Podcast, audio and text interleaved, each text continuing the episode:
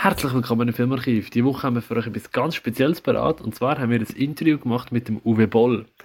Ja, das haben wir über Zoom können machen, weil er hat sich dazu bereit erklärt, mit uns ein bisschen zu schwätzen, seinen neuen Film ein bisschen zu promoten, über ihn, sein Werk und seine Person zu schwätzen. Hey, es war für uns beide eine mega coole Erfahrung, gewesen, auch wenn man durchaus merkt, dass wir vielleicht ein bisschen nervös waren in dem Ganzen. Und durch das, dass wir es über Zoom gemacht haben, ist auch die Audioqualität nicht die allerbeste. Ich wünsche allen, die sich durchkämpfen und zulassen, dennoch sehr viel Spaß dabei und wir freuen uns, in der nächsten Folge vielleicht ein bisschen aktueller darüber zu berichten.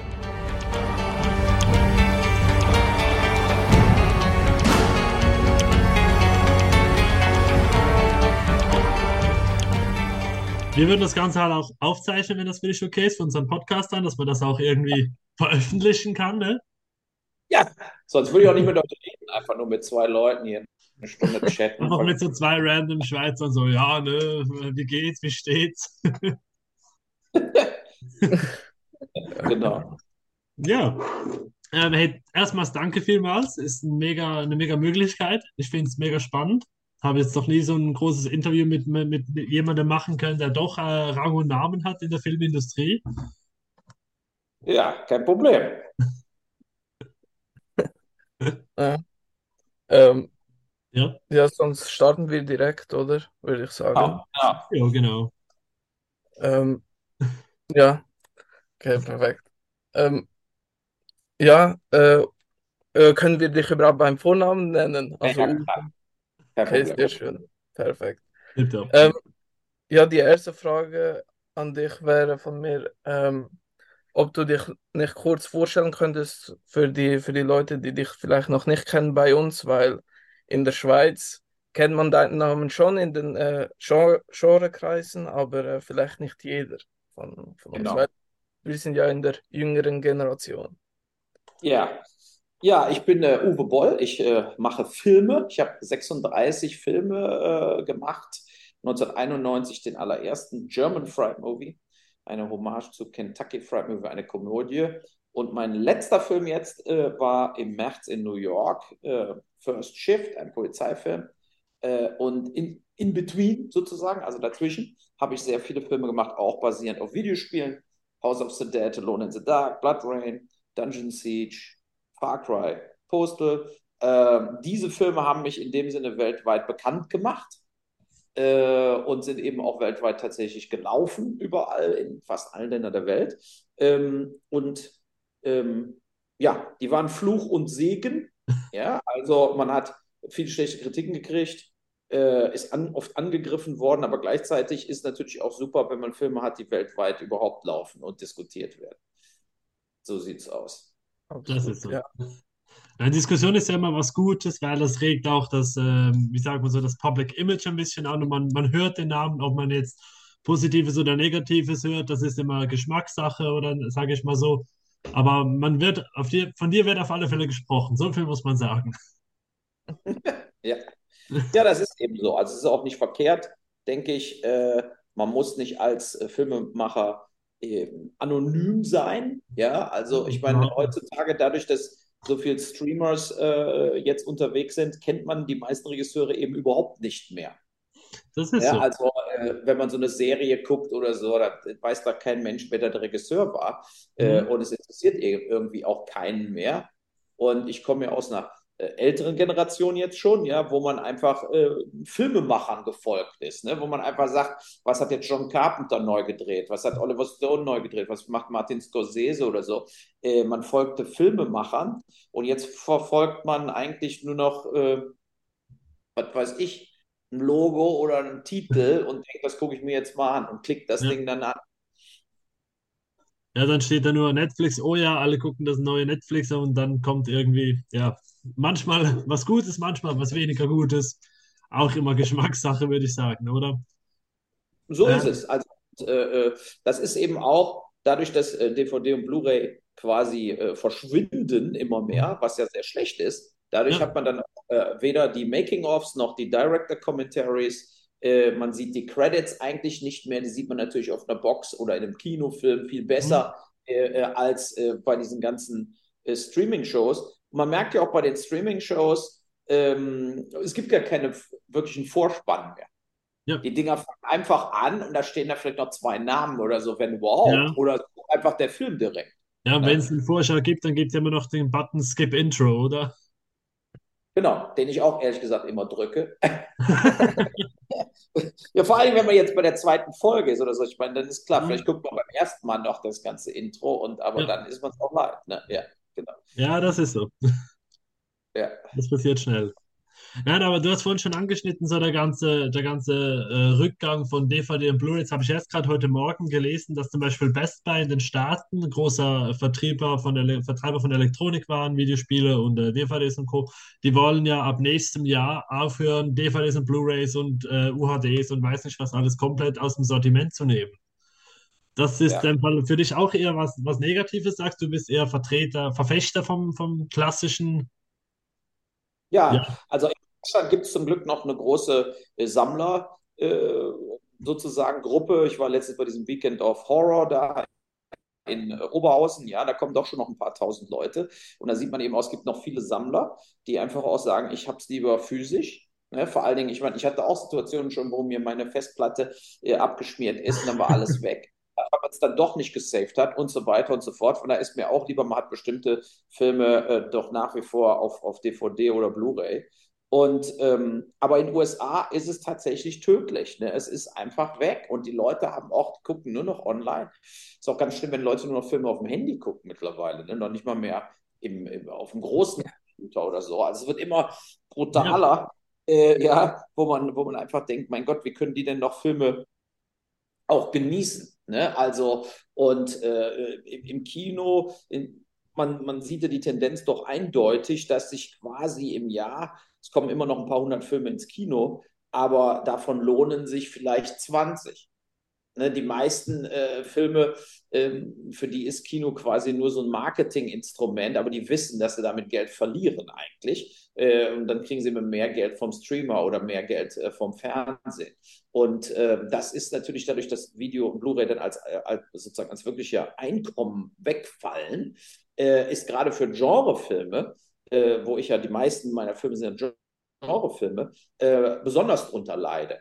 Ne, deshalb habe ich auch 2016 nach Rampage 3 gesagt, ich habe keine Lust mehr, ich höre auf, ja, mhm. weil dann sah ich da die Streamer noch nicht stark genug am Kommen, sah aber, wie, wie diese Videodeals äh, den Bach runtergingen, weil eben auch Blockbuster in den USA zugemacht hat und in Deutschland und in der Schweiz wahrscheinlich auch. Diese ganzen Rental-Video-Stores waren weg. Mhm. Ja, das ist so. War dann eben so eine große Möglichkeit, Geld zu verdienen. Ähm, bei mir quasi 50 Prozent der möglichen Rückflüsse waren weg. Ja, das ist sehr schade, denn ich bin ein großer Fan von, von deinen Werken, Uwe. Vor allem von äh, Rampage bin ich sehr, sehr großer Fan oder äh, äh, Tunnel Rats, Tunnelratten. Das sind wirklich ähm, Filme, die ich finde, die sollen die Leute sehen, die dich immer kritisieren, auch wegen den Videospielverfilmungen. Ähm, mhm. Und eben wegen den Videospielverfilmungen hast du ja ganz viele von diesen gemacht, meistens eben wegen äh, zum Geld verdienen, zum, zum deine eigenen Werke vor allem voranzutreiben. Gibt es aber ein Videospiel, das du noch gerne verfilmt hättest, wenn du die Möglichkeit gehabt hättest? Ja, ich habe gesagt, ich würde immer gerne mal Postal 2 noch drehen, aber natürlich auch Grand Theft Auto, weil äh, da könnte man natürlich wirklich so einen ähnlichen Film wie Postal machen ne, der natürlich dann auch äh, ein bisschen mehr Autos natürlich auch ein bisschen in den Mittelpunkt rückt, aber gleichzeitig dieser zynische Humor, äh, den könnte man dann natürlich sehr gut äh, verkörpern. Und äh, ähm, so, ich denke einfach, ähm, da hätte ich noch Bock drauf. Ja. Ich hatte natürlich immer wieder Titel, ich hatte Baldur's Gate zum Beispiel oder Fear Effect und so weiter, aber ich habe die Filme nicht machen können. Finanzierung kam nie zusammen. Äh, Jetzt heutzutage Videospiele nochmal zu kaufen und die Rechte zu machen, wäre zu teuer. Ja. Ne? Und äh, weil die ja mittlerweile Millionen aufrufen als Lizenzgebühr. Mhm. Für äh, und früher, ich habe immer so ein paar hunderttausend, also 100 oder 200, 300.000 maximal bezahlt für so eine Lizenz, um Videospiele zu machen. Aber Grand Theft Auto hätte ich auf jeden Fall äh, Bock drauf. Ähm, ja. Ja. Ähm, ja, bei äh, Postal oder bei anderen Staffeln hast du ja auch viel äh, Kritik erhalten, einfach von, äh, ja, von, vom Provozieren her, von den Grenzen überschreiten. Ähm, gefällt dir das, so die, die Leute ein bisschen äh, zu, zu provozieren oder äh, kontrovers zu sein? Weil ich muss sagen, mir gefällt das sehr, wenn, wenn ein Regisseur nicht in der sicheren Zone bleibt, sondern ja, die Grenzen austestet. Denke ich auch. Also äh, ich bin da ein sehr, äh, sagen wir mal, äh, regelloser Maverick, ja, so, also äh, ich bin sozusagen der, der, der schlimmste Feind von Diplomatie und äh, diese oder Arschkriecherei, ja, und ähm, das ist, ähm, aber es ist sicherlich, es gibt nicht viele, die so sind.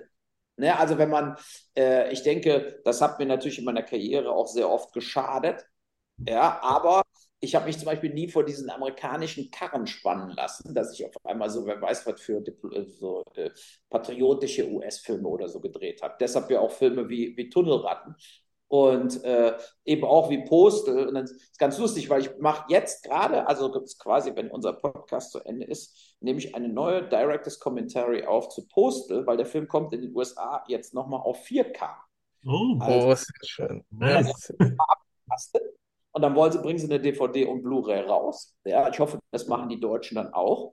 Ähm, weil äh, sieht natürlich in 4K nochmal ganz anders aus. Ja, die Schärfe ist natürlich was anderes. Und ähm, da mache ich mir natürlich auch schon Gedanken, was sage ich da jetzt äh, irgendwie 14 Jahre später oder, oder 15 Jahre später. Äh, ich glaube, Postel ist nicht wirklich gealtert. Der Film funktioniert sehr gut. Der Film würde auch heute wahrscheinlich nie wieder gedreht werden und nie wieder finanziert werden, ja, weil er eben politisch vollkommen inkorrekt ist. Mhm. Und äh, das ist für mich so als, als Künstler wichtig, dass man sich nicht zensieren lässt. Ne, das ist ja das, was wir uns in der quasi Demokratie und so weiter rausnehmen sollten auch, dass man eben äh, jedes Thema von jeder Seite zumindest diskutieren kann. Ja. ja, und das ist natürlich auch was, wo man sagen muss, ja, der Film ist kontrovers, weil er, weil er Grenzen überschreitet oder nicht ganz politisch korrekt ist. Und da muss man einfach sagen, das kommt ja auch auf das, das Material an, das man adaptiert, weil Postal ist ja auch nicht gerade ein Videospiel, was dafür steht, ja, wir sind alle freundlich zueinander, wir haben uns alle ganz doll lieb und die Welt ist schön. Nein, das Spiel selbst ist ja auch schon so, darum muss ich sagen, habe ich auch nicht so ein Problem damit, wenn der Film jetzt das auch so adaptiert. Und da verstehe ich auch nicht, warum die Leute dann auf die Barrikaden gehen und sagen so, ah ja, das ist so schlimm, das geht gar nicht. Du denkst so ein paar Jahre zurück, wo das Spiel rauskam, so da hatten wir die gleiche Diskussion schon und heute ist fast schon so ein Kultklassiker, der jeder schon mal irgendwo irgendwie gespielt haben sollte, ne? Ja, und es ist auch zum Beispiel jetzt bei diesem äh, First Shift-Film, den ich da in New York gedreht habe, der, der den geschnitten hat, das war Ethan, ist Ethan Manekes, der hat zum Beispiel Sin City geschnitten, From Dust Till Down und so weiter. Und der oh. hat äh, für Schiff nur geschnitten, weil er totaler Postal-Fan ist. Den habe ich durch Zufall kennengelernt und äh, der meinte, Postal ist das Beste, was ich je gesehen habe und so weiter. Ja. äh, äh, da habe ich gesagt, ach, das ist ja gut, dass ich auch ein paar Fans habe, zumindest mit Postal aus der Filmindustrie selber. Und äh, der meinte, nee, der Robert Rodriguez, mit dem er immer zusammengearbeitet hat, damit hat den auch gesehen, findet den auch super. Und äh, aber das sind, das ist eben, das sind keine Filme, die so öffentlich in dem Sinne supported werden. Ne? Das sind nicht so diese Everybody's Darlings-Filme, weil sie eben wehtun. Ne? Genauso wie Rampage, ja, weißt du, wenn du Rampage 3 dir anguckst, das Ende, das war ein Jahr bevor Trump gewählt wurde und äh, fünf Jahre später haben sie das Kapitol gestürmt und genau das ja. zeige ich. das äh, sind sehr, ähm, denke ich, äh, vorausschauend Ne? Und wenn man das Postel sich den Anfang anguckt, wo ich mich über diese ganzen äh, äh, ja, islamistischen Täter ja lustig mache, im Prinzip im Flugzeug, ja, die ins World Trade Center reinfliegen, dann ist es natürlich, äh, ähm, ja, wenn man jetzt sieht, was die Hamas in Israel, äh, ne, gehen da rein und säbeln da die ganzen Frauen, Kinder um und so mhm. weiter und so fort, dann die Israelis antworten wieder. So geht das ja seit 50 Jahren hin und her. Und diese, ich denke, Zynismus, oder äh, ist oft die richtige Antwort auf die wirklich sozusagen abgefuckte Realität.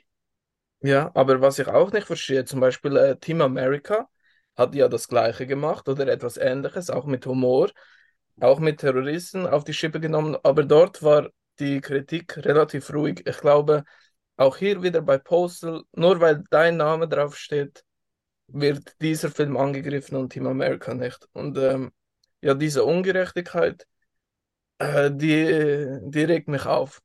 Absolut. Also ganz schlimm. Ja, das ist, äh, ich, ich, ich lebe ja immer von den zwei guten Kritiken, die zwischendurch mal mhm. Und äh, es gibt so ein äh, New Yorker Magazin, Ultraviolet, da hat äh, Art Ettinger äh, vor 15 Jahren beschrieben, dass ich der in der gesamten Filmgeschichte am total falschesten bewerteste Regisseur bin, äh, der je existiert hat. Ja, so. Das war ein Riesenlob, ja, ja weil das ist ersten, der hat auch vier, fünf Seiten geschrieben und so, das fand ich sehr gut, ja. Und, oder auch der Dennis Sand in der Welt, der ja auch dann mal geschrieben hat, Rempe, ich finde da eigentlich ein Meisterwerk. Ja, so, und äh, das sind ganz wenige, die sich so, weil, wie gesagt, es ist eben ein, eine Kritik gegen 20 dann. Ähm, aber ich weiß einfach, dass es viele Fans von diesen Filmen gibt. Und die sind ja auch Cineasten und die zählen ja auch. Auch mhm. wenn sie eben öffentlichen oder wenn sie eben keine, äh, äh, nicht für die FAZ schreiben oder so, ja. Und ich denke, das ist äh, ähm, eine gute Sache, ähm, dass die Leute darüber reden und dass die Leute sagen, ey, guck dir mal den Film an. Ähm, wie kann man da sagen, äh, Uwe Boll ist der schlechteste Regisseur der Welt und so hat er mit der Realität überhaupt gar nichts zu tun. Mhm. Ne? Natürlich hat er mit der Realität nichts zu tun und jeder in der Branche weiß es ja auch.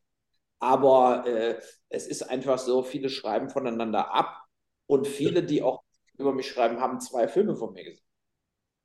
Ne? Die ja. haben irgendwann in The Dark gesehen, den fanden sie scheiße und dann haben sie nie wieder einen Film gesehen und dann äh, haben sie quasi so eine, so eine ähm, Vorverurteilung und damit fängt dann jede Kritik an über mich. Ne? Mhm. Also äh, ich sag mal, 90 Prozent der Artikel über mich fangen immer so an. Man sagt, er ist der schlechteste Er hat die goldene Himbeere gewonnen. Bla bla bla. Ne? So. so. Und wenn man damit schon anfängt, kann man natürlich nicht hinterher schreiben, äh, was weiß ich, es Sound on Wall Street, äh, äh, wenn, wenn der, was weiß ich, George Clooney die Hauptrolle gespielt hätte, äh, hätte acht Oscar-Nominierungen bekommen. Ja, also das kann man natürlich danach nicht mehr schreiben, wenn man, wenn man jeden Artikel so anfängt. Ja, nein, klar, klar. Aber wenn wir es gerade schon so von, von Kritik und so haben, zur Vorbereitung ne, für so ein Interview, dann macht man sich auch ein bisschen schlau, was hat die Person so getrieben, was hat er so gemacht in, in seinem Leben und so. Und dann bin ich auf die, auf die Doku gekommen, Raging Bull. Ja. Dann habe ich die so gesehen, denke mir so, okay, was ist denn das? Ne? Raging Bull Parodie, nee, Doku über Bull, okay, schauen wir mal rein. Und dann ist eben ja ein, ein Teil der Geschichte, die dort, äh, der dort aufgegriffen wird von deinem Werdegang, ist ja der, der Kampf gegen diese, was war, waren sechs, wenn ich es richtig im Kopf habe, der Boxkampf gegen die sechs Nerds, quote unquote. Ähm, das, ich, ich habe die Aktion so gefeiert. Das war, das war so ein Ding, ich sage, kein anderer Mensch wird sowas machen, hab, also habe ich jetzt so ein Bauchgefühl. Ähm, würdest du so eine Aktion, also jetzt vielleicht nicht ein Boxkampf, aber so der, der direkte Austausch, der, da bist du ja recht offen. Würdest du sowas wieder machen? Klar, ich habe es auch nicht bereut. Also ich würde jetzt nicht unbedingt nochmal hier, äh, weil ich habe danach natürlich zig Einladungen gekriegt für Boxcamp. auf der ganzen Welt, äh, Filmfestivals und so. Und wenn das, sagen wir mal, 15 Jahre äh, jetzt wäre, könnte ich richtig Geld verdienen als Influencer-Boxer. Ne? So, also weil ich verdiene Millionen Leute, die da äh, YouTube-Stars sind und gehen dann mal in den Boxring. Schade, das war da nicht der Fall. Aber äh, nein, aber es war für mich auch so ein Statement, ja, einfach zu sagen, wenn dann äh, kommt mal aus eurer Anonymität raus als Kritiker und äh, stellt euch mal und dann am besten eben in einem richtigen äh, Boxcup. Und äh, ja, ähm, ich finde auch, man muss nicht immer dieselben Wege gehen. Ne? Also wenn man auch sieht, wenn man, was, was ich so nicht abkann, ich bin ja auch, ich bin ja auch sehr outspoken politisch und so mit meinem Uwe Ball Raw Podcast aus den USA oder hier äh, meine YouTube-Videos und so. Und äh, ich lasse mich einfach nicht ähm, beeinflussen und bin weder für irgendeine pa Party, äh, für irgendeine Partei, noch für irgendwelche äh, ähm, politischen Richtung, sondern äh, entscheidend ist, man guckt sich irgendwas an und sagt darüber, recherchiert ist oder hat darüber eine Meinung und die sagt man dann auch. Das ist für mich äh, wichtig generell. Und so habe ich eben auch Hollywood immer behandelt. Ich habe Hollywood oft kennengelernt, die bescheißen die Leute, die klauen Geld. Fast alle in Hollywood sind eigentlich nur wegen des Geldes in der Branche, aber nicht, weil sie Filme lieben. Ne? Und äh, diese ganzen Dinge. Und deshalb war ich in Hollywood eben auch nie wirklich wohl gelitten. Ne? Also, was weiß ich, Roland Emmerich, Wolfgang Petersen, die äh, machen total patriotische, also haben patriotische US-Filme gemacht, hatten die dicken Agenten da, haben in Hollywood gelebt äh, und dementsprechend haben die sich vollkommen so migriert da rein, ne? haben aber im Prinzip einfach nur große, unterhaltsame, erfolgreiche Filme gemacht. Ist denen ja auch gegönnt, aber so funktioniere ich nicht.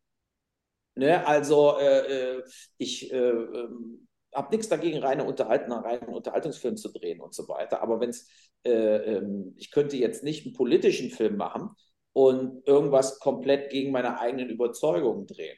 Also wo ich einfach denke, das ist doch vollkommener Blödsinn. Mhm. Äh, so so geht es einfach nicht.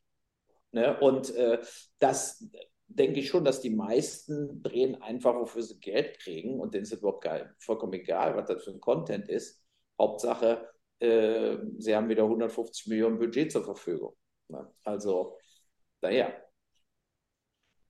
Ja, ähm, das ist absolut, äh, absolut auch. Äh, also, ich finde, so sollten die, die Regisseure allgemein äh, die Filme drehen mit, äh, mit eigener Überzeugung von, was sie hatten. Zum Beispiel Darfur hieß er, glaube ich, den Film, den du gemacht hast. Den fand ich recht stark, einfach von, von der Aufklärung. Also zum den Leuten zeigen, was abgeht, weil ich, ich muss sagen, persönlich, ich kannte vorher die, diese Geschichte nicht und wie du das erzählt hast, war sehr äh, respektvoll und äh, sehr schön gezeigt, äh, was da abgeht. Darum, ich finde auch, eben so ein Film sollten einfach die Leute sehen, die dich äh, immer kritisieren und ich finde, sie, sie reiten halt immer auf deinen äh, Videospielverfilmungen herum. Ähm, aber du hast ja auch mit vielen großen äh, Schauspielern zusammengearbeitet. Und ähm, deshalb wollte ich dich fragen, äh, mit welchem großen Schauspieler würdest du gerne in Zukunft noch äh, Filme drehen? Oder auch Leute, die du schon äh, einmal äh, ja, gebucht hattest? Ja, äh, ja also ähm, es hat Spaß gemacht. Mit den meisten Schauspielern, muss ich sagen, hatte ich überhaupt keine Probleme am Set oder sowas. Ja, Jason Statham war super in, in äh, Schwerter des Königs, äh, also Dungeon Siege, ne? also sportlicher Typ, guter Humor, äh, hat einfach wirklich geliefert. Ron Perlman hat da auch äh, Riesenspaß gemacht, mit dem zu drehen. Ähm, aber ähm, Schauspieler, mit denen ich jetzt noch nicht gearbeitet habe, klar, ich meine, äh, es kommt natürlich da extrem auf die Rolle an, auf den Film an. Ne? Also äh, The Rock finde ich super, weil er Humor hat auch, ja, so, aber du kannst dir natürlich jetzt nicht an. The Rock gibt es nur bestimmte Rollen, die der spielen kann, glaubwürdig. Ne, ja. Das ist wie früher Schwarzenegger oder Stallone oder so. Äh, die kannst du natürlich nur ähm, in bestimmten Rollen dann auch einsetzen, weil es eben nicht glaubwürdig ist, dass die auf einmal, zum Beispiel, die hätten jetzt nicht in Assault on Wall Street die Rolle da spielen können. Da hätten alle gewusst, die räumen am Schluss äh, Wall Street auf ne, und machen alle. Ja. Da, da gibst du es schon vorweg, kannst du sagen. Ja? Aber es gibt viele so Charakterschauspieler, auch Mark Ruffalo, Ethan Hawke, da hätte ich auch Bock drauf äh, mitzudrehen. Ähm, die jetzt einfach so nicht die Superstars sind, aber die man trotzdem kennt und die kontinuierlich gute ähm, Schauspielerleistungen bringen. Mhm. Ja, wo man sagt, Tom Hardy, finde ich super. Äh, ne, da hätte ich schon äh, auf jeden Fall äh, große Lust, mit denen mal äh, zusammenzuarbeiten. Aber es ist natürlich auch durch die Streamer jetzt viel schwieriger geworden, weil die kriegen jetzt so viele. Mittlerweile, früher haben ja die Leute nur Filme gedreht, die haben keine Fernsehserien gedreht. Jetzt dreht jeder auch Fernsehserien. Und wenn dann eben ein Stallone Tulsa King dreht, dann ist der sieben Monate weg. Also dann kann der gar keine anderen Filme drehen, weil er jetzt zehn Folgen drehen muss. Das dauert ja alles viel länger. Und von daher ist es jetzt sehr schwer geworden in den letzten Jahren, äh, überhaupt an bekannte Schauspieler ranzukommen. Ja. Das stimmt, das stimmt. Ähm, wenn man so deine Filmografie durchschaut, eben das ganze Kritik, das müssen wir nicht nochmal aufarbeiten, äh, würde ich sagen. Das, das kennt man, das haben wir vorhin schon durchgemacht. Was mich so ein bisschen wundern würde, ähm, gibt es was, was du sagst, boah, da habe ich jetzt irgendwie nicht so gut, das hätte ich anders machen oder das, das war nicht so der Mega, der Mega-Hit, wie ich es mir vorgestellt habe, oder hat nicht funktioniert, wie ich es in der Vision hatte, nenne ich es jetzt mal. Weil äh, das gibt es ja auch durchaus manchmal, dass der Regisseur sagt, boah, das wäre eine mega coole Idee, man macht es und dann sieht man, ah, irgendwie funktioniert es nicht äh, oder geht nicht so, wie ich es mir gedacht habe. Gibt es da was, was du sagen willst, das in dem Film oder in der, doch Film, ja, äh, wäre wär gern anders, hätte ich gern anders gemacht? Ja, ich meine, wir haben es ja auch schon oft erzählt, so Tara Reid in Alone in the Dark war nicht gut für den Film. Ne? Also da hätte, hätte man lieber eine unbekanntere Schauspielerin, die aber gut spielt, nehmen können. Wäre bedeutend besser gewesen, mhm. ja. Aber als er dann geheiert hat und das Geld ist weg, äh, hätte ich auch nicht.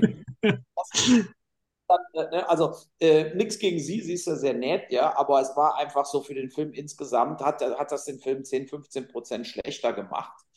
Ähm, ne, ähm, das ist ganz klar bei, bei Blood Rain, äh, ähm, Michael Metzen äh, war eben auch sehr problematisch, ne? also war einfach immer besoffen und so weiter und äh, konnte mit dem Wert nicht umgehen. Die Leute hatten irgendwie Angst vor ihm, weil er eben auch äh, ja, gar nicht den Text konnte und so weiter. Das hat natürlich die anderen Schauspieler dann negativ beeinflusst. Das war jetzt bei Bloodtrain nicht so gravierend wie bei Alone in the Dark, weil da so viele bekannte Schauspieler waren, weil so viele Szenen. Michael Metzen ist jetzt auch nicht so oft äh, da im Bild, ja, also, aber ähm, und dann sind es natürlich aber auch Sachen, wo man, wo man sich überlegt, hätte ich besser mal woanders äh, bestimmte Filme gedreht. Äh, zum Beispiel jetzt muss ich sagen, First Shift, den habe ich ja komplett in New York gedreht. Vielleicht hätte ich das Soul on Wall Street auch besser komplett in New York gedreht. Das ist natürlich auf den ersten Blick teurer, aber auf den zweiten Blick nicht, weil in New York leben sehr gute, sehr viel bekannte Schauspieler, die man dann für die Hälfte kriegt, weil, man, weil die abends wieder nach Hause gehen können. Und äh, ich habe die immer nach Vancouver eingeflogen, alle, also ich habe fast alles in Vancouver gedreht. Und da sieht es eben doch anders aus als in den USA. Und man merkt dann schon, ähm, jetzt zum Beispiel First Shift, ich weiß nicht, ob ihr den Trailer schon gesehen habt. Natürlich. Äh, äh, da sieht man einfach, das ist einfach mit in New York, das kann man nicht fälschen. Mhm. Ne?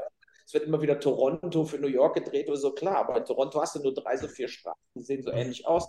Und, und, ne? Aber in New York kannst du dann eben überall drehen, so wie wir. Ja. Und du siehst einfach, du bist in New York. Und ich denke, das hätte bei South on Wall Street wir haben ja ein paar Tage in New York gedreht. Ne? Also er war ja an der Wall Street und so. Also wir haben ein paar Tage da gedreht. Aber wir haben natürlich dann doch den Großteil in Vancouver gedreht. Und ich glaube, der wäre besser gewesen, wenn, ich den, wenn wir den wirklich in New York gedreht hätten. Aber gut, kann man jetzt auch nichts mehr. Ne? Im, im, Im Nachhinein kann man auch nichts mehr ändern da, aber so ist es eben, ja. Das ist so, das ist so. ja, ich, ich muss sagen, eben auch, ich weiß, ich, äh, ich schleime ein bisschen, aber Assault on Wall Street ist auch, finde ich, einer von deinen besseren Filmen. Ähm, ähm, zum Beispiel aber Blabarella zum Beispiel. Ähm, mag ich persönlich nicht so fest. Ähm, aber zum Beispiel auch dort, so die ersten 20 Minuten oder so haben Spaß gemacht. Doch dann ist er irgendwie abgeflacht. Ähm, hast du irgendwie auch so solche Filme, so gerade spe äh, spezifisch, wo du sagen würdest, ah, dort hätte ich eigentlich äh, komplett etwas anderes machen sollen oder komplett auslassen sollen, hast du nur für das Geld gemacht? Oder ähm, ja, irgendwelche so, so wirklich gravierende Entscheidungen, die du, ja, die du anders machen, äh, anders gemacht haben solltest, ja.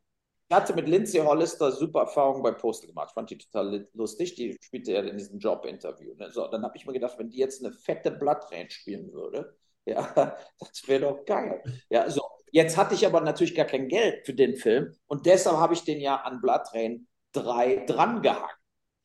Ja. Ne?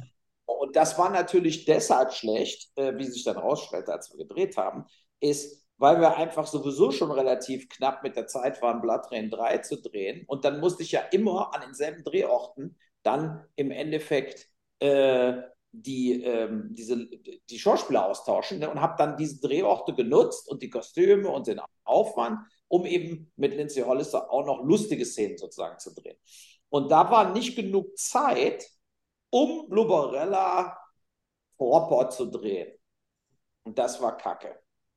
Ne? Das war einfach, äh, wir hätten mehr Drehzeit gebraucht, wir hätten mehr Szenen gebraucht, wir hätten uns mehr Mühe geben müssen. Dadurch ist es eben so eine zusammengeschusterte Comedy, die genau wie du sagst, ich finde, da sind 25 Minuten von lustig oder so einzelne Sachen sind lustig und der Rest ist einfach scheiße. Und äh, im Nachhinein war es Quatsch. Mehr hätten wir echt nicht drehen dürfen. Ja. Ihr seht hier, um neun Minuten, neun Minuten läuft eure Zeit da ab. Könnt ihr das verlängern oder ist, äh, äh das ist eine ja. gute Frage. Sonst müsst ihr nochmal einen Link schicken. Danach. Wir versuchen es. Im schlimmsten Fall müssen wir kurz nochmal was Neues nachschicken. ja, das geht schon. Ja. Was ich gerne noch machen würde, du hast vorhin schon angesprochen, ähm, First Shift, ein neuer Film. Ich würde gerne auch kurz Zeit nehmen, den noch ein bisschen zu promoten, weil eben, ich muss sagen, ich bin nicht so wie André Riesenfan deiner, deiner Arbeit. Ich kann gewisse Dinge mag ich sehr. Ich habe hab auch immer so ein Faible für Videospielverfilmungen, weil irgendwie sind die doch immer ein bisschen unter, unterhaltsam, auch wenn sie nicht, also jetzt nicht deine allgemein, sondern Videospielverfilmungen im Allgemeinen äh, nicht immer äh, perfekt sind, machen sie doch irgendwo immer Spaß. Ähm, und ich muss sagen, der Trailer für First Shift, der hat mich sehr überzeugt. Ich habe den auf Empfehlung von meinem guten Kollegen hier äh, mal angesehen und muss sagen, doch, das schaut gut. Also willst du uns ein bisschen was über den Film, über so äh, grobe Story-Zusammenfassung oder warum sich die Leute den denn ansehen sollten? Erzählen. Ja, äh, also First Shift ist ja quasi auch nach langer Zeit irgendwie der erste richtige Film wieder. Der Hanau-Film in Deutschland war eben so eine ganz kleine Sache, die ich so mal gemacht habe, um mal wieder was zu machen. Aber First Shift ist eben schon ein richtiger Film. Und eigentlich gab es zuerst drei, vier verschiedene Szenen, die ich mal geschrieben habe, wo ich aber nicht wusste, mache ich daraus mal einen Film. Das mhm. war zum Beispiel eine Szene ist, also oder eine Handlung ist wie so ein Opa, der kriegt einen Herzinfarkt im Supermarkt und sein Hund ist noch draußen angekettet und er äh, kommt dann eben ins Krankenhaus und äh, äh, wer kümmert sich um seinen Hund? Ne? So, das waren mal so, so grobe Ideen. Bei mir dann in der Originalstory, der kommt dann wieder aus dem Krankenhaus raus, der sucht seinen Hund überall, der ist im Tierheim, wie auch immer. Eine zweite Sache, die ich gemacht, äh, die ich mir mal aufgeschrieben habe, ist so eine Szene, wie einer vollkommen durchdreht zu Hause, weil seine Freundin verlassen will, bringt die ganze Familie um. So, und jetzt waren sozusagen, das waren alles Sachen, die ich, so Ideen, die ich über, über ein, zwei Jahre so aufgeschrieben habe. Und dann kam mir diese Idee, was ist, wenn ich die verbinde in einen Film, wo quasi wir zwei Polizisten haben, die durch so einen Arbeitstag gehen und diese ganzen Geschichten, die ich mir so ausgedacht habe, werden miteinander verbunden und spielen alle an diesem First Shift. Ja, wir machen es eben nicht zwei Polizisten, die sich ewig kennen, sondern zwei Polizisten, die äh, gar nicht, also er will nicht, dass sie mit ihm zusammenarbeitet und äh, sie kommt gerade neu nach New York. Die Kristen Renton spielt die ja und er ist der Gino Pesi. Äh, gut, sehr gute, kann man sagen, Seriendarsteller auch. Die war die mhm. Hauptdarstellerin in Sons of Anarchy, äh, ne, die Freundin da von Charlie Hunman und so weiter. So, also halt sehr solide, gute Schauspieler. Und ähm, dann haben wir das so, sozusagen verflochten, dass man diese ganzen Episoden hat und die gehen durch ihren ersten Arbeitstag durch, wo sie eben auch mit Humor, also auch ziemlich viel guter Humor in dem Film, äh, sich quasi zusammenfinden als Team. Ne? Und am Schluss des Films ist natürlich äh, ein neues Team geboren, sozusagen. Könnte man jetzt weitermachen mit dem zweiten Teil oder eine Fernsehserie draus machen, wie auch immer. Aber äh, das, das war das. Und ich war da sehr positiv von überrascht, wie man einfach in New York für jede kleine Rolle super Schauspieler kriegt.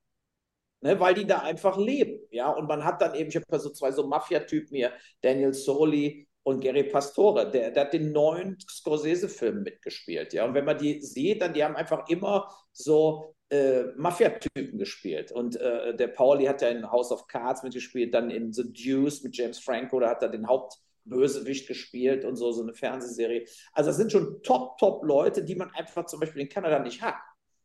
Und in Deutschland schon gar nicht. Ne? Wo man einfach merkt, ich kann hier wirklich glaubwürdig jede Rolle so besetzen und zahlen mich eben nicht dumm und dusselig dafür.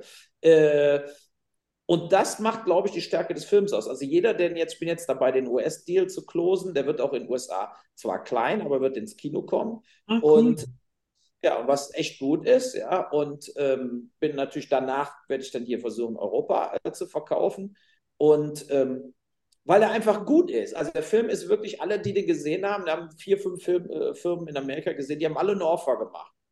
Ja, die wollten alle nicht viel bezahlen, weil der Markt scheiße ist. Ja, so, aber Die haben alle eine Offer gemacht. Alle haben gesagt, der Film ist super, äh, auch wenn eben kein Star mitspielt. Ne, spielt natürlich eben jetzt nicht Nicolas Cage mit oder so. Dann wären sie natürlich. Mhm. Äh, aber dann wäre der Film vielleicht auch gar nicht so geworden. Ne, wenn jetzt, ne, also der lebt auch davon irgendwie, dass das so alles Leute sind, die kennt man irgendwie, aber die kommen dann trotzdem total glaubwürdig rüber. Und äh, man hat jetzt nicht diesen Jennifer Aniston als Polizistin oder so. Ja, also, das wäre dann irgendwie auch komisch. Ne? So kommt es sehr real rüber. Ähm, ja, also ich bin mal gespannt, ähm, wer den dann hier für deutschsprachig kauft. Und äh, aber äh, ich bin weil ich den Film gemacht habe. Cool, ich freue mich drauf, so viel muss ich schon mal sagen. Ja, auf jeden Fall.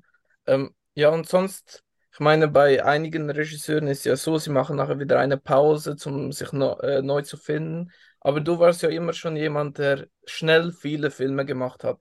Bist du denn schon an äh, weiteren Projekten dran, die du noch äh, in naher Zukunft verfilmen willst? Ja, also wir haben, ich habe so mehrere äh, so Hollywood-Sachen, kann man sagen. Wir hatten ja äh, zum Beispiel entwickelt, äh, wie so Untouchables Teil 2, Elliot Ness, The Butcher of Kingsbury Run, also der letzte Fall von Elliot Ness. Der, ähm, das wäre toll, aber du brauchst eigentlich wieder Kevin Costner, der den äh, wieder spielt, ja, und der ist sehr, nicht nur beschäftigt, sondern äh, ich weiß nicht, ob der das machen will. Ähm, und ähm, ich habe aber einen ganz konkreten Film, den ich in Europa äh, nächstes Jahr im Frühjahr drehen will. Der heißt Europe 2030 Run. So, und der, der, da geht es um die Migrantenkrise, weil äh, ähm, es ist ja so, dass wir pausenlos eben 100.000 von Migranten aus äh, Afrika quasi nach Europa geflattert kriegen. Und wenn man so sieht, die Diskussion, ja, man, ich denke, wir stecken da total fest in äh, Migranten quasi keinen mehr reinlassen, und äh, herzlich willkommen im Regenbogenland. Ihr werdet euch alle integrieren und, äh, und so weiter. Also sozusagen, wenn diese politischen Blöcke sind da sehr, sehr ge stehen gegenüber. Ja, so. Und ich will einen Film machen, der spielt eben in einigen Jahren und die Situation ist wirklich vollkommen außer Kontrolle geraten. Und äh, er zeigt eben, es zeigt eben auch, wie Massenmigration äh, eine Gesellschaft zersetzt und Gesellschaft zerstört und eben auch die, äh, die, die, äh, die Bevölkerung in dem Sinne. Also der Hass wird immer größer. Ne, weil der Tourismus geht weg. Lampedusa war ja mal eine Urlaubsinsel, da kann man ja schon seit Jahren vergessen und so weiter. Die Kanaren werden überflutet, ne, Teneriffa und so weiter. Und äh, so, und ich will einfach äh, warnen, also ich bin ja schon immer, man sieht es auch davor, sehr existenzialistisch äh, äh unterwegs. Ja, äh, ich will einfach davor warnen, dass wir wenn wir Europa nicht faschistisch haben wollen, werden wir die Migration stoppen müssen. Und wir müssen einfach in Afrika äh, helfen.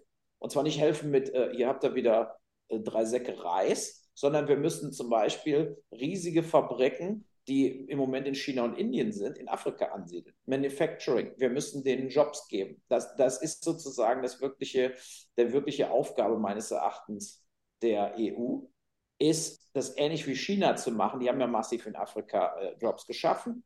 Ja, die plündern natürlich das Land aus, ja, aber wir müssen da anfangen, äh, tatsächlich Industrie aufzubauen, Arbeitsplätze aufzubauen in unserem eigenen Interesse. Weil sonst werden wir alle äh, von Rechtsradikalen regiert werden in drei, vier Jahren.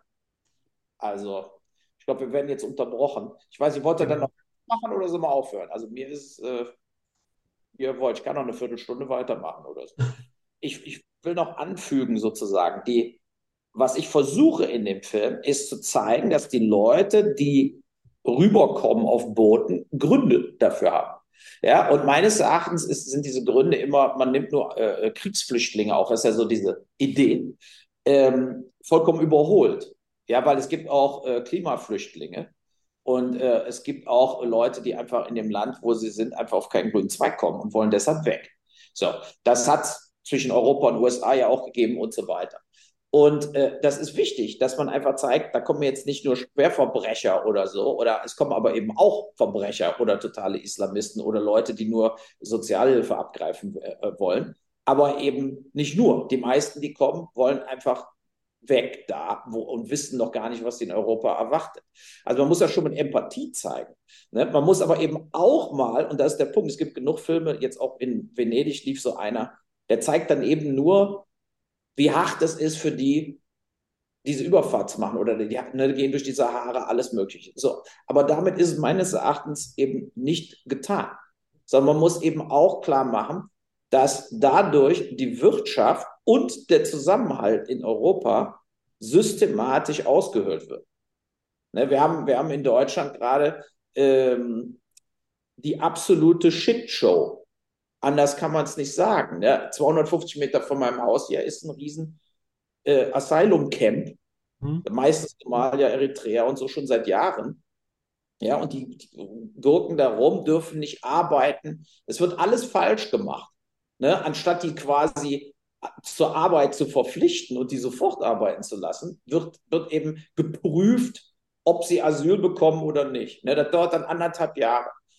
Ja, und bis dahin kriegen die jeden Monat 1500 Euro. Hm. Ja, und die ganze deutsche Bevölkerung denkt, ich äh, äh, äh, kriege immer höhere Stromrechnungen, immer höhere Gasrechnungen und kriege 2100 Euro und, und, und äh, arbeite mir den Arsch ab. So, diese Situation äh, ist, ich weiß ja nicht, wie, wie es in der Schweiz aussieht, aber in Deutschland ist die Situation verheerend. Und man sieht ja auch, die AfD steigt bei jeder Wahl. Die Stimmen gehen nach oben. Äh, ja, und das wird sich natürlich nicht ändern, wenn nicht auch die Politik tatsächlich jetzt sich ändert. Ne? Also, und äh, es gibt ja so einen guten Spruch, der hatte ich letztes Mal zitiert auf Twitter. Man kann nicht auf Dauer gegen die Realität regieren. Also nur weil man es selber anders sieht, ne, muss man ja zur Kenntnis nehmen, was ist jetzt der Status quo. Ähm, und ähm, wir haben über anderthalb Millionen Syrer hier aufgenommen, wir haben anderthalb Millionen Ukrainer aufgenommen und trotzdem jedes Jahr noch 250, 300.000 Leute kommen hier illegal rein. Äh, und die Leute haben die Schnauze voll. Ne? Und sie haben eben auch die Schnauze voll, wenn in Berlin jetzt zig Leute tot den Juden rufen äh, äh, in Neukölln. Ne? Äh, ähm, da fragt sich natürlich jeder, sagen wir mal, es ist lieber Herr Scholz, lieber Herr, äh, äh, hier, wie, heißt er? Äh, nicht, also die Baerbock und dann so Habeck. ja, so, äh, es ist nicht damit getan zu sagen, das dürfen die nicht.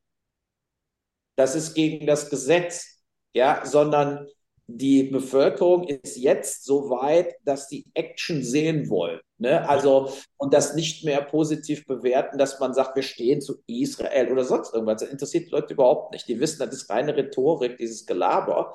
Und, äh, ne, oder dass Leute bestraft werden für äh, Aktionen, dass große Libanesen-Clans in Deutschland machen, was sie wollen und hunderte von Millionen Umsatz machen und trotzdem noch Sozialhilfe kassieren. Diese ganzen Sachen, da erwartet tatsächlich die Bevölkerung, man sieht es auch in Italien, da ist die Meloni schon dran, man sieht in Frankreich, die Le Pen wird immer stärker. Ähm, so, und äh, das Schlimme ist ja, dass ich meistens mit meinen Predictions immer recht behalte. Ja, ich bin natürlich für alles, ich wollte auch diesen Deutschland im Winter machen, wo dann in Deutschland eben die Asylanten quasi umgebracht werden. Ja, also und äh, war mal abgelehnt, das kann man doch nicht machen und so weiter. Das ist ja gut, aber es wird genauso kommen. Weil ich bin ja kein äh, äh, sozusagen ähm, hier nur Laberhansel, sondern äh, ich habe schon Ahnung, wenn es darum geht, wie entfaltet sich Gewalt in Gesellschaften. Ich meine, wenn man meine Filmografie durchguckt, ja, von Heart of America über Darfur, Tunnelraten und so. Ich habe viele Filme gemacht oder eben ja auch Rampage über Amokläufer, über diese Gesellschaften, die ausflippen, Auschwitz und so weiter und so fort, Siegburg, wo dann drei Leute durchdrehen und einen foltern, mhm. vergewaltigen und umbringen. Ich habe mich tief mit, mit Gewalt beschäftigt und es wird Gewalt geben. Also es wird Gewalt, wenn wir das nicht in den Griff kriegen, äh, wird es genauso kommen, wie ich bei Deutschland im Winter sage, dann werden die gejagt werden. Ne? Dann ist nämlich Feierabend. Und das ist natürlich, das ist aber ja. deshalb, wenn dann immer Leute sagen, der Bull, jetzt ist er rechts. Ne? Nee, bin ich nicht. Sondern ich will ja nicht, dass das passiert. Und es muss ja auch gar nicht passieren, wenn man, die, wenn man, wenn man, genau, wenn man, äh, wir haben keine Chance, wir alle mal sagen, wir müssen das kanadische Modell, ich habe in Kanada gelebt. Ja, Kanada ist am Arsch der Pocken, da kann man nur hinfliegen. Ne? Also äh, sozusagen, wir, wir sind in der Situation wie USA im Süden, die Leute kommen einfach. So, und dann geht es ja darum, was mache ich ganz konkret? Ne? Meines Erachtens gibt es genau zwei Sachen. Man muss in Afrika massiv Hunderte von Milliarden müssen da reinfließen. Aber nicht als Geschenk, sondern wir erschaffen denen Jobs, die arbeiten da für Europa. Die machen die Adidas-Schuhe und nicht Bangladesch. Mhm. Irgendwelche Kinder. Ja, so, so sieht es aus. Das muss man machen. Das ist der erste Punkt. Der zweite Punkt ist, äh, es gibt keine Asylverfahren mehr. Das ist alles Quatsch. Sondern wenn sie dann hier sind, werden alle sofort registriert und wird ihnen ein Job zugeteilt. Also wir haben ein riesen Jobproblem in Deutschland. Wenn ich hier durch Mainz fahre, alle Restaurants suchen Kellner, alle äh, Bauhaus, Baumärkte suchen Leute, alle Handwerker suchen mhm. Leute. Mhm. Ja, so, ne? Alle Krankenhäuser suchen äh, Krankenschwestern, die, die äh, ausgebildet werden. So, und dann muss man denen einfach sagen, entweder Ausbildung und ihr werdet bezahlt dafür, äh, oder ihr fangt sofort da an zu arbeiten und werdet bezahlt dafür. So, und wenn die dann nach einem Jahr, die Hälfte von denen sagt, wir arbeiten aber nicht, sondern laufen hier lieber den ganzen Tag in die Moschee, sind sie weg. Das ist ganz einfach. Dann ist, also da gibt es kein Asylverfahren, sondern es ist einfach so, Pech. Also entweder ihr nützt uns hier und es ist ein Win-Win, äh, ne, dann dürft ihr bleiben, egal wo ihr herkommt. Aber wenn ihr auf die Straße geht und sagt, tot allen Juden, ja, oder ihr äh, äh, kommt gar nicht mehr zur Arbeit und versucht hier nur noch äh, äh, Sozialhilfe abzukassieren, ja, dann ist irgendwann steht der Bus vor der Tür und dann heißt ja. es back to Marokko. Ne? Und das ist überhaupt mit rechts und links nichts zu tun, sondern das ist einfach absolute Logik, die, die, umge die umgesetzt werden muss. Und ich verstehe es nicht, dass diese Dinge äh, dann diskutiert werden und es wird einfach nichts davon am Schluss gemacht. Es läuft einfach eins zu eins so weiter. Wie werden denn in der Schweiz, wie kommen denn da die Leute rein? Wie sieht es denn aus? Es, äh, ich muss ehrlich sagen, ich bin nicht allzu qualifiziert, um darüber zu äh, berichten. Das, was ich verstehe davon, ist einfach das, es ist ein bisschen strenger. Das ist ein bisschen mehr geregelt, auch immer mehr eben die rechten Parteien kommen auch immer ein bisschen mehr auf, so von wegen so, ja, langsam sind es zu viele und die Leute merken, ja, es sind doch ein bisschen zu viele, die eben, wie du gesagt hast, äh, nicht arbeiten dürfen, nicht arbeiten können, weil einfach noch die Anträge geprüft werden müssen, die Bedingungen noch nicht irgendwie stimmen oder irgendein Problem noch existiert, sage ich jetzt mal. Ähm, aber deine, deine Argumentation, die kann ich absolut nachvollziehen. Es ist wirklich auch ähm, nicht allzu große Unterschiede, die ich jetzt im Alltag sehe. Aber eben, wie, wie gesagt, es ist nur nicht, ich bin nicht die qualifizierteste Person, um hier Auskunft zu geben. Ja, und die Schweiz ist ja eben neutral in dem Sinne und hat natürlich einen anderen, äh, es ist viel schwieriger, quasi in die Schweiz einfach so reinzukommen, als nach Deutschland. Ne? Ja. Hier ja aus jeder Richtung reinfahren, über Frankreich, über Skandinavien, also über die Benelux-Staaten, über Polen. Ne? Also äh, nach Deutschland kommt man immer. Das ist ne? so. Ja. so, und das äh, beißt, beißt, uns jetzt in den Arsch, kann man sagen. Ne? So, aber, äh, und es ist natürlich, äh, ähm, Deutschland braucht Migration, die Gesellschaft überaltert, das ist vollkommen klar. Aber man braucht eben Migration, äh, äh die dann hier auch genau weil alle anderen zu alt werden, die Jobs übernehmen. Und nicht, äh, weil wir hier nochmal drei Millionen Leute auf, auf Sozialamt schicken wollen, äh, wo sowieso in die Rentenkasse leer ist und so weiter. Ja, so, das ist, das sind eben so Dinge, ähm, die beschäftigen mich und deshalb will ich so einen radikalen, also eher radikalen Film machen, der eben auch gewalttätig ist, weil er dann eben auch zeigt, so wird es enden, wenn ihr nicht die Kurve kriegt. Ne? Ja. So, das finde ich schon wichtig, äh, ähm, weil das natürlich gegen, auch gegen das Interesse wieder dieser Filmförderung der Fernsehsender äh, ist. Und ich wollte das erst in Deutschland drehen, dann wurde mir aber klar, auch durch Hanau, das bringt nichts, weil deutschsprachige Filme guckt einfach keiner im Ausland. So. Und, äh, ne, so, und deshalb mache ich den als internationale Projektion wieder mit, mit auch Amerikanern und so weiter, weil dann habe ich einfach, dann weiß ich, ich kann den Film überall hin verkaufen und die Leute werden den auch überall gucken. Ja, so, also, ähm, und das ähm, funktioniert meines Erachtens dann äh, besser. Ja, absolut. Ähm, ja, genau, ich glaube, ähm, wir haben viel von dir gehört jetzt, viel äh, viel mitgenommen. Vielen Dank dafür, äh, Uwe. Ähm, sonst, äh, die Leute sollen auf jeden Fall verschifft sind, deine Arbeit weiterverfolgen, auch dein neues Buch äh, kaufen und lesen. Ich bin leider noch nicht dazu gekommen. Äh, Tabula Rasa heißt es ja. ja. Überall im Handel. Und ähm, ja, sonst auch auf YouTube habe ich gesehen, äh, eben besprichst du sehr wichtige Themen, die die äh, Menschheit oder vor allem auch Deutschland beschäftigt. Dort sollen auch alle schön reinschauen. Ähm, ja. ja, nochmal von mir vielen herzlichen Dank, dass du dir die Zeit genommen hast, mit uns heute zu sprechen.